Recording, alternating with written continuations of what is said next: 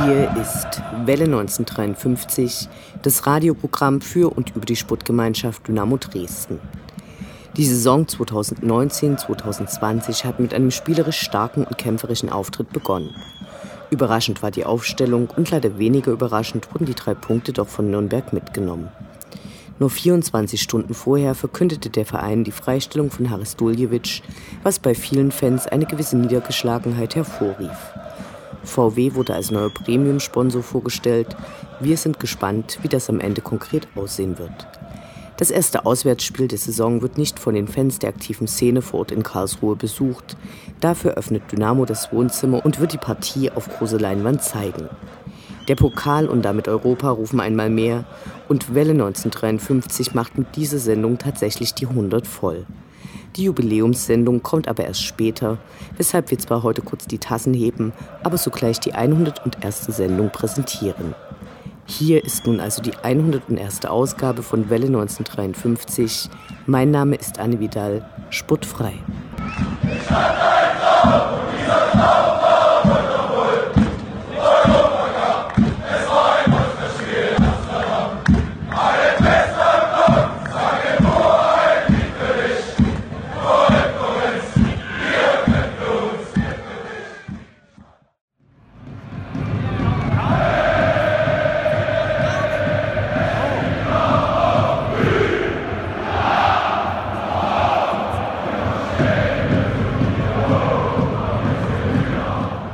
Blick zurück. Was ist passiert? Was war großartig? Was hätte nicht geschehen dürfen? Infos zu den absolvierten Liga- und Pokalspielen.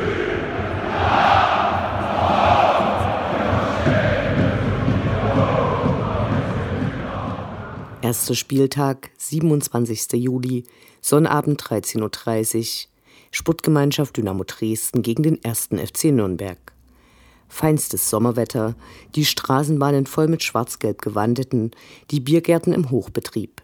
Endlich ging sie los, die vierte Zweitligasaison von Dynamo in Folge. Besonders optimistisch zeigten sich die wenigsten, kam doch gleich zum Start einer der Bundesliga-Absteiger zu Besuch. Der kurz zuvor bekannt gegebene Abgang von Haris Duljevic half da auch nicht. Die Aufstellung hielt einige Überraschungen parat. So gab Kevin Ehlers seinen Zweitligaeinstand und Sascha Howard stand nach seiner Leihe direkt wieder auf dem Platz, während einige ältere Haudegen draußen blieben. Zunächst war jedoch das Geschehen auf den Rängen interessanter. Der prall gefüllte Gästeblock wurde von einer passgenauen Fahne in Wimpelform überzogen, die selbstironisch die Aufschrift Rekrutaufsteiger trug und einige Minuten oben blieb. So konnten die Nürnberger Fans die Choreo nicht sehen, die schlicht aber wirkungsvoll war. Über den K-Block wurde die rote Blockfahne mit dem weißen Dynamo-Schriftzug hochgezogen, während in den angrenzenden Sitzplatzblöcken zahlreiche Schwenker in schwarz-gelb im Wind wehten, dazwischen einige große Fahnen. Der K-Block war endlich mal wieder krachig laut, und diese Dominanz wurde auch auf dem Rasen gezeigt. Viele Ballstaffetten über die Halbräume, eine sichere Abwehr, allein die eklatante Torschwäche setzte sich fort, die aber auch einem sehr guten Nürnberger Keeper und viel Pech geschuldet war. Kurz nach dem Wiederanpfiff dann leider ein kollektiver Sekundenschlaf und Nürnbergs Neuzugang Dovedan köpfte ein. Dynamo steckte nicht auf und war am Ende in fast allen statistisch erhobenen Daten besser. Ballbesitz, stolze 16 Schüsse aufs Tor, Passquote. Ein großes Rätsel waren allerdings die Ecken. Während Nürnberg gerade mal eine herausspielte, waren es bei den Schwarz-Gelben starke zwölf Stück. Unklar, warum für diese eine seltsame Variante gewählt wurde, bei der nicht direkt geschossen wurde, der Ball dann aber trotzdem immer bei den großen Nürnbergern landete. Schön war es, eine Mannschaft auf dem Platz zu sehen, die bis zum Ende nicht aufsteckte. Allein. Wer keine Tore schießt, kann nicht als Sieger vom Platz gehen. Und so markierte dieser Spieltag die erste Niederlage zu Saisonbeginn seit sieben Jahren, als Dynamo gegen Bochum auswärts verloren hatte. Wir sind schon sehr gespannt, wie diese Spielanlage in den nächsten Partien fortgeführt wird und hoffen, dass beim nächsten Mal auch das Quäntchen Glück dabei ist.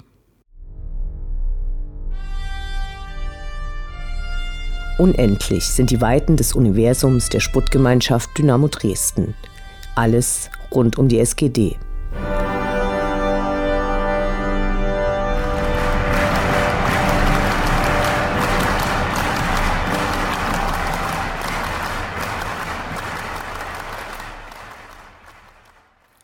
Als Dynamo zur ersten Pressekonferenz der Saison in die Gläserne Manufaktur, also das Dresdner VW-Werk einlud, vermuteten nicht wenige, dass VW als Sponsor vorgestellt werden würde. Und so kam es dann auch. Neben Pressesprecher Henry Buschmann saßen die beiden Geschäftsführer Ralf Minge und Michael Bunn auf dem Podium. Komplettiert wurde die Runde durch den sächsischen Unternehmenssprecher Dr. Krebs und den Leiter des Vertriebs und Marketings der Gläsernen Manufaktur, Herrn Schulzki. Also, VW ist nun für zunächst ein Jahr Premium-Sponsor bei Dynamo. In welcher Höhe der umsatzstärkste Automobilhersteller der Welt Geld an Dynamo gibt, wurde dabei nicht gesagt. Eine der wenigen Zahlen, die genannt wurden, kam von Michael Bonn, der erklärte, dass damit die 10-Millionen-Marke im Sponsoring erreicht wurde. Schwammig auch die Aussagen, was mit dem Geld denn nun passieren würde. Einsicht Jugend- und Nachwuchsförderung war konkret. Herr Schulzki formulierte im allerbesten Marketing-Sprech, man wolle, Zitat, im Bereich Branding die Partnerschaft mit Dynamo manifestieren und im Bereich Mitarbeiter und Corporate Citizen Aktionen durchführen. Zitat Ende. Später wurden auch Freundschaft, Spiel- und Einlaufkinder von Mitarbeitern benannt. Dynamo Dresden ist der letzte deutsche VW-Standort, an dem der Konzern sein erklärtes Ziel umsetzt, den jeweils ortsansässigen Fußballverein zu unterstützen. Für die sächsischen Standorte Zwickau und Chemnitz gab es das schon länger. Die Pressekonferenz war ein gutes Beispiel dafür, wie mit Hilfe von Sprache etwas konstruiert wird. Ein Beispiel, Zitat. Mit der Unterstützung der klassenhöchsten Fußballvereine an den VW-Standorten übernimmt VW ja auch gesellschaftliche Verantwortung. Die Clubs bieten ja für die Belegschaft einen hohen Mehrwert, gerade im Kontext Identität an den jeweiligen Standorten. Viele Mitarbeiter sind ja schon Dynamo-Fans. Zitat Ende. Gesellschaftliche Verantwortung klingt gut, tauchte aber als Schlagwort nicht weiter auf. Die Mitarbeiter sollen sich noch stärker mit ihrem Arbeitgeber identifizieren, indem der ortsansässige Verein unterstützt wird, der aufgrund seiner Stärke, der Klassenhöchster, für nicht wenige wohl eine Rolle in der Freizeit spielt. Gesellschaftliche Verantwortung könnte VW ja auch übernehmen, indem der Konzern die sogenannte Dieselaffäre aufklärt, die Käufer entschädigt und in Umweltprojekte investiert. Stattdessen baut VW damit seine Dominanz im deutschen Fußball aus und versucht darüber ein positives Image zu gewinnen. Verstärkt wurde dieser Eindruck dadurch, dass bei der Vorstellung von VW neue technologische Entwicklungen betont wurden und auch Cheftrainer Christian Fiel und Neukapitän Niklas Kreuzer im E-Golf reingefahren wurden und sich anschließend positiv äußerten, ganz so, wie es sich eben gegenüber einem Geldgeber gehört.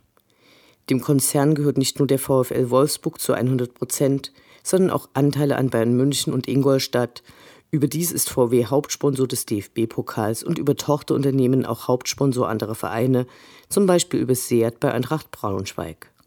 2015 beschloss die Mitgliederversammlung der DFL, dass zur Wahrung der Integrität eine Beteiligung von Unternehmen an mehr als drei Fußballclubs nicht gestattet ist. Ebenso darf ein Unternehmen nur bei einem Club mehr als 10 Prozent der Anteile besitzen. Eine Ausnahme gab es für VW, der Bestandsschutz genießt. Nach der sogenannten Abgasaffäre hatte VW angekündigt, sein Zitat Engagement im Fußball zu überdenken. Zitat Ende. Für viele Bundesliga-Vereine wäre das desaströs gewesen. Beim einjährigen Vertrag mit Dynamo scheint dieses Risiko überschaubar. Für Dynamo sind Sponsoren natürlich enorm wichtig, vor allem da es in den anderen Bereichen, zum Beispiel den Fernsehgeldern, weit hinten liegt. Interessant wird sein, inwieweit sich VW über die Nachwuchsförderung und Einlaufkinder hinaus bei Dynamo engagieren wird. Im November stehen die nächsten Aufsichtsratswahlen an. In der Vergangenheit gab es Sponsoren, die unbedingt in den Aufsichtsrat gewählt werden wollten. Im Falle von VW wäre dies mehr als problematisch, weil Konzernvertreter bereits in anderen Aufsichtsräten sitzen.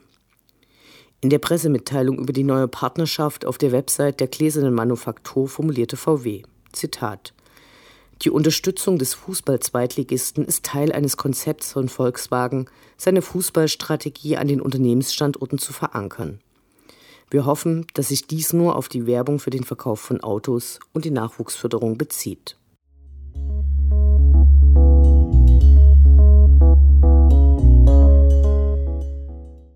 Im Oktober wird es entweder beim Heimspiel gegen Hannover oder Bielefeld den ersten Dynamo-Trödelmarkt am Stadion geben, der nach einer Fanidee durch das Solidaritätskomitee Dynamo gemeinsam mit Fans organisiert wird. Ab sofort werden dafür Spenden gesammelt, zum Beispiel Trikots, Schals, Bierdeckel, Wimpel, Gläser oder alles andere mit Dynamo-Bezug. Gesammelt wird an drei Stellen. Spenden nehmen der Fanshop, das Fanprojekt und der Organisator des Trödelmarktes Mirko Lorenz entgegen – Gern gesehen sind insbesondere Exponate aus den glorreichen Europacup-Zeiten. Die schönsten Raritäten werden versteigert, die anderen Exponate auf dem Markt verkauft. Alle Erlöse kommen den mit Ermittlungsverfahren wegen Karlsruhe Betroffenen zugute. Falls ihr euch nicht sicher seid, ob eure Artikel für den Trödelmarkt geeignet sind, kontaktiert bitte vorher das Soko Dynamo. Details findet ihr auf der Seite soko-dynamo.org.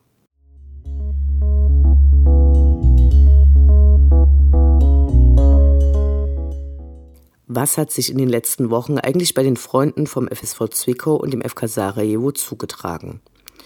In der ersten Qualifikationsrunde zur Champions League trat FK Sarajevo gegen Celtic Glasgow an und verlor sowohl das Heimspiel wie auch das auswärtige Rückspiel. In der bosnischen Liga wurde im ersten Spiel ein Sieg errungen, im zweiten wurde unentschieden gespielt. Die gleichen Ergebnisse erzielte der FSV Zwickau, der mit einem Sieg gegen Meppen erfolgreich die Saison begann und gegen die Magis ein Unentschieden holte. In der geradezu spielenden englischen Woche traten sie gestern bei 1860 München an, allerdings ohne ihre aktive Fanszene. Die Münchner Staatsanwaltschaft hat nämlich entschieden, dass die Polizei und 1860 München die Zaunfahne von Red Chaos verbieten solle. Begründung ist dafür der letzte Buchstabe der Zaunfahne, die den Tatbestand des Zeigens verfassungswidriger Organisation erfüllen würde ein an Absurdität kaum zu überbietender Vorgang, der zeigt, dass bei der Staatsanwaltschaft der bayerischen Landeshauptstadt keine Typografiekenntnisse vorhanden sind. Denn nur so ist zu erklären, dass diese das S des Chaos als Rune interpretierten, die aber anders dargestellt wird. Spott und Theme gab es von vielen Seiten, weil die Schreibweise des S auf der Fahne von Red Chaos auch in den Schildern griechischer Restaurants oder auch Joghurt verwendet wird. Proteste des FSV und des Fanprojektes konnten die Staatsanwaltschaft nicht umstimmen, weshalb eine seit mehr als 20 Jahren verwendete Zaunfahne nun nicht gezeigt werden kann. Es bleibt abzuwarten, ob sich andere Staatsanwaltschaften dieser hanebüchenen Lesart in den nächsten Monaten anschließen werden.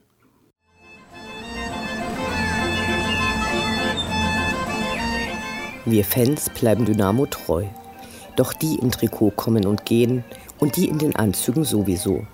Wir schauen zu, wie sich das Personalkarussell bei der SGD munter dreht.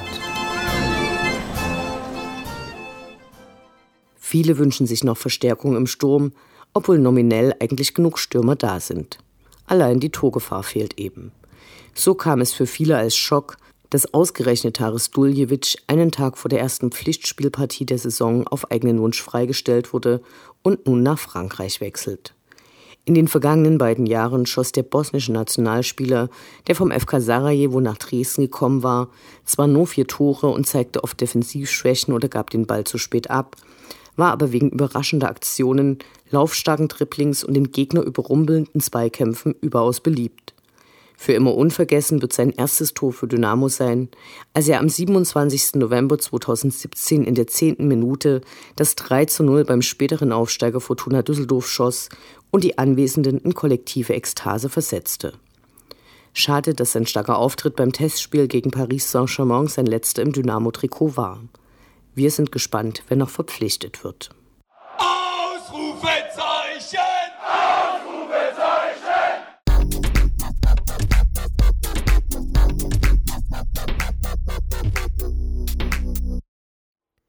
Der Blick nach vorn.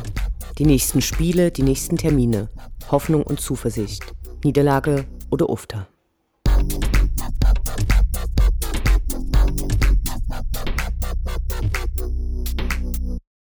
Zweiter Spieltag, 3. August, Sonnabend 13 Uhr, Karlsruher SC gegen die Sportgemeinschaft Dynamo Dresden. Als diese Ansetzung verkündet wurde, gab es gleich lange Gesichter. Nach dem Auftritt der Footballarmee Dynamo Dresden vor mehr als zwei Jahren in Karlsruhe, den anschließenden bundesweiten Protesten gegen den DFB und die nun seit einem anderthalben Jahr andauernden Ermittlungen der Staatsanwaltschaft gegen mittlerweile 50 Dynamo-Fans war von Beginn an die Frage, wie man mit dieser Partie umgeht. Am Ende verkündeten Ultras Dynamo, den langen Weg nicht anzutreten. Das letzte Mal gab es sowas als Protest gegen personalisierte Eintrittskarten bei St. Pauli. Nun wurde unter der Überschrift Niemand hat die Absicht, nach Karlsruhe zu fahren, verlautbart, dass die aktive Szene dem Spiel fernbleiben wird. Begründet wird dies mit der erwartbaren Polizeipräsenz und der Befürchtung vor weiteren Repressionen. Anlässlich des Pokalspiels in Freiburg einige Wochen nach dem Spiel in Karlsruhe fiel sich damals die Polizei im Ländle teilweise wie auf einem Rachefeldzug, sodass bei diesem wichtigen Spiel der Support ausfiel. Anders als in einigen Lokalgazetten handelt es sich aber nicht um einen Boykottaufruf, sondern eben nur die Ankündigung, selbst nicht zu fahren. Gästetickets für Karlsruhe werden ganz normal über den Verein verkauft, auch wenn die Auswärtskarteninhaber diesmal die Möglichkeit hatten, auf ihre Eintrittskarte zu verzichten. Parallel dazu haben der Verein und Ultras Dynamo ein Public Viewing im K&J-Block organisiert. Bei DFL und Sky wurden die entsprechenden Genehmigungen eingeholt, um die Partie auf große Leinwand zu zeigen. Der Eintritt kostet 5 Euro zu den sportlichen Erwartungen an die Partie. Karlsruhe wird als frisch gebackener Aufsteiger sicherlich von einer gewissen Euphorie getragen. Im Gegensatz zu den beiden anderen Aufsteigern investierten sie Geld in neue Spieler und legten eine Fananleihe auf, deren Volumen von 2,5 Millionen in den Ausbau der Trainingsplätze und den Nachwuchs gesteckt werden soll. In Anbetracht ähnlicher Fananleihen, die nicht wie versprochen genutzt wurden, sondern verschwanden, bleibt abzuwarten, inwieweit das Geld inklusive der versprochenen Zinsen zurückgezahlt werden wird. Das erste Saisonspiel gewann der KSC gegen den weiteren Aufsteiger Wien Wiesbaden mit 2 zu 1. Relativ unwahrscheinlich ist zum gegenwärtigen Zeitpunkt das Brüderduell Lukas gegen Martin Röser, der nicht im Kader von Karlsruhes ersten Spiel stand. Wir hoffen sehr, dass sich die Goldfüße kämpferisch zeigen und trotz des fehlenden Auswärtsmobs den ersten Saisonsieg erringen können. Erste Runde DFB-Pokal, 10. August, Sonnabend 15.30 Uhr, TUS Dassendorf gegen die Sportgemeinschaft Dynamo Dresden.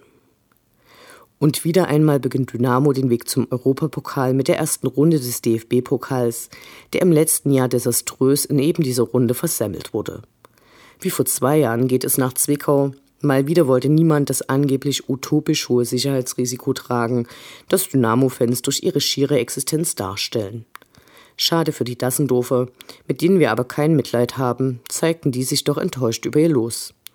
Ein Sieg ist Pflicht, alles andere wäre eine Riesenenttäuschung und auch ein finanzieller Schaden, denn noch ist das Transferfenster geöffnet, jeder Batzen kann hier helfen.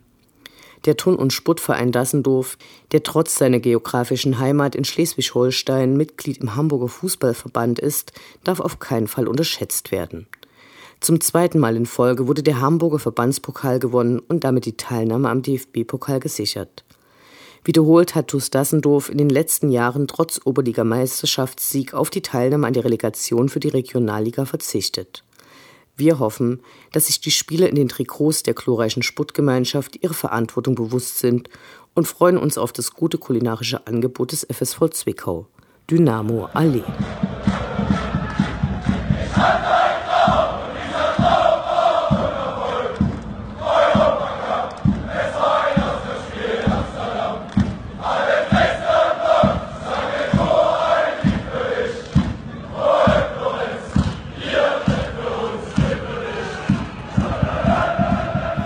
Das war Welle 1953, das Programm für und über die Sportgemeinschaft Dynamo Dresden.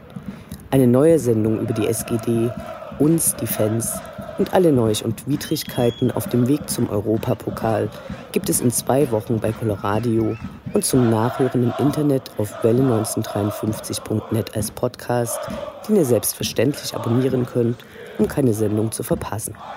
Mein Name ist Anne Vidal. Auf Wiederhören bis zum nächsten Mal.